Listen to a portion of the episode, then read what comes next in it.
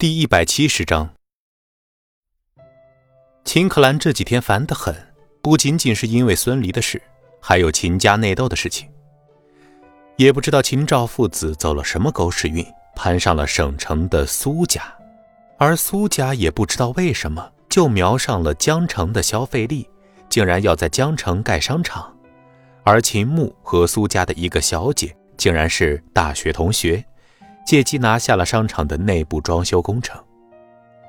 大型商场的装修利润甚至比居民楼的开发利润更大，一下就给秦氏拉来这么大的订单，而且定金一下就付了七成，这立即让秦赵一家在老爷子那里有了话语权。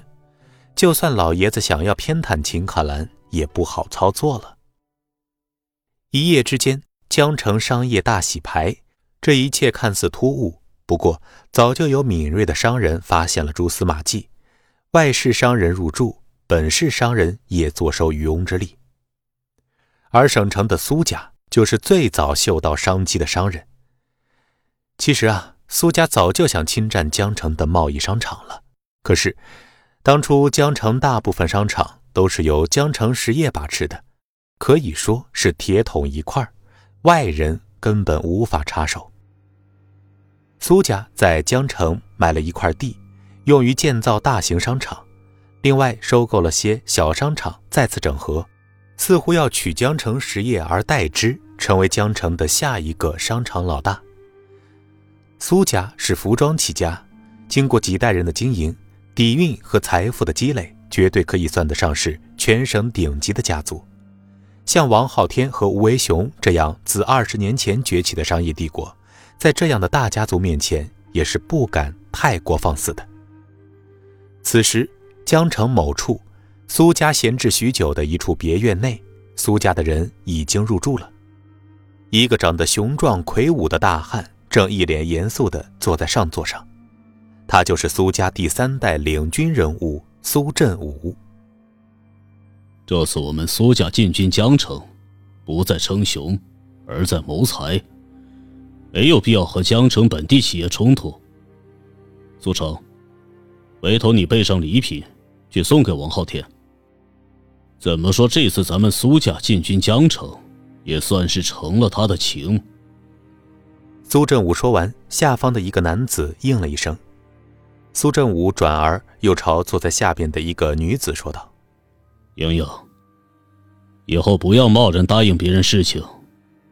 不过这次还好些。”我派人查了，江城秦氏集团还算不错。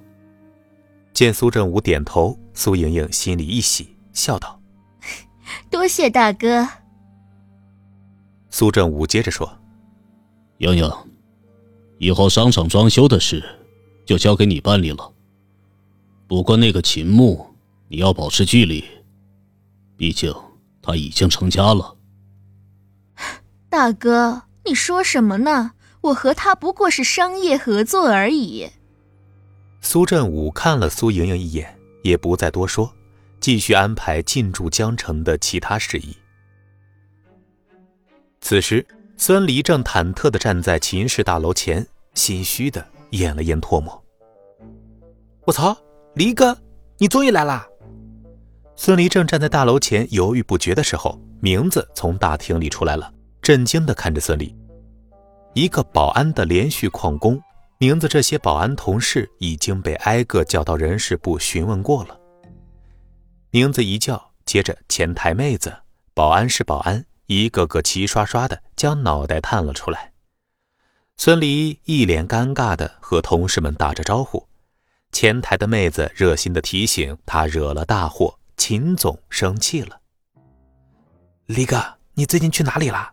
也太大胆了吧，连假都不请的。名字低声说道。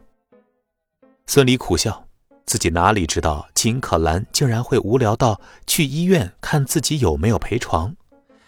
现在好了，谎言被揭穿了。不过，他觉得秦可兰还真是无聊啊。名字拍了拍孙俪的肩膀，去了好好认个错。我一会带同事去部长那里给你求求情。你再说点好话，争取留下来吧。孙离点了点头，心里却说自己的罪过大了，哪里轮得上人事部管呀？现在直接就被秦可兰接管了。想想一会儿要面对秦可兰冰冷的脸和质问，孙俪就觉得浑身发冷。没办法，自己做错事，说话什么的就都没有底气了。秦可兰原本就对自己有意见，这次自己欺上瞒下，不被秦可兰骂死才怪呢。孙离，秦总找你。孙离正在和同事说话的时候。秦可兰的秘书小宋就从电梯里走了出来。小宋上下打量着孙离，有些同情的说道：“你也太过分了，跟我走吧，回去好好跟秦总认错。”孙离苦笑着跟小宋进了电梯。孙离现在在秦氏可是个响当当的人物啊，众多员工们不一定认识保安部部长，但却一定认识孙离。这个秦氏成立以来第一个往公司倒贴一百块工资的员工，这个连续旷工、惊动集团老总的小保安。电梯里，小宋时不时偷看一下孙俪，真不知道这家伙何德何能，总是能够激怒秦总。有段时间没有见到孙俪了，不知道是不是错觉，他竟然觉得孙俪这个小家伙变了。具体哪里变了，说不上来，反正就觉得一定是变了。可明明孙离还是穿着那件褪色的涤纶服呀。进去吧，秦总在里面等着你呢。小宋将孙离送到董事长办公室门口。孙离疑惑道：“呃，你不进去？”“不了，我还有别的事儿。”“笑话，秦总在里面教训你，你让我进去干什么呀？”万一迁怒到我呢？小宋心中吐槽。孙离站在门口，隔着房门就感觉到了里面的冷气逼人呢。可兰，喊秦总。秦可兰冷眼盯着孙离，这个混蛋真的要把他气死了。背景不好，还不知道努力，而且父亲住院，他都不守着。秦可兰冷喝道：“你还知道回来？这几天你去哪玩了？”本集播讲完毕，感谢您的收听。